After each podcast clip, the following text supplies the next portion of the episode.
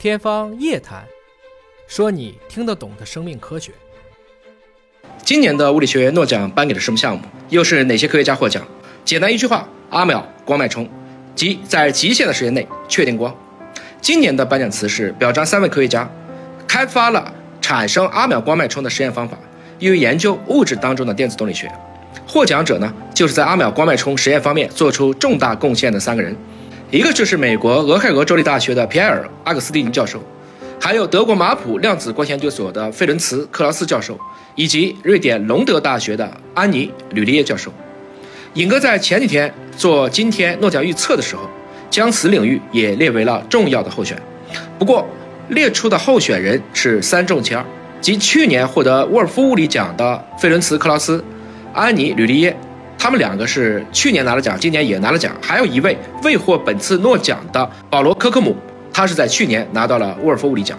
这次新列上的获奖者叫皮埃尔·阿葛斯蒂尼，他是出生和求学在法国，但是长期在美国工作。他的贡献早在2001年，他成功产生并研究了一系列连续的光脉冲，其中。每个脉冲只持续二百五十二秒，他自己的这个介绍网络能找到的资料非常有限，就连 VK 页面的个人词条都是新建的。而德国马普量子光学研究所的费伦茨·克劳斯，他是匈牙利裔的奥地利人，他的团队也是在两千年左右就产生并测量了第一个阿秒脉冲，这使得科学家可以在原子尺度上实时观察电子运动成为可能。由此呢，他就用这个阿秒脉冲观察了氪原子。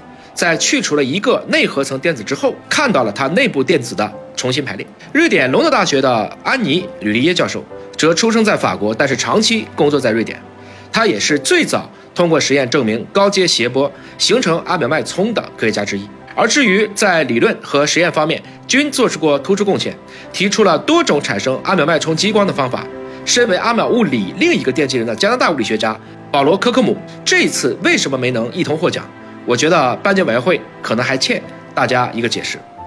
当然，有业内人士解释啊，原因之一可能是这次的评委会委员更倾向于做实验的，再加上诺奖无法同时颁给四个人，所以提出三模型理论的科克姆估计因此而无缘。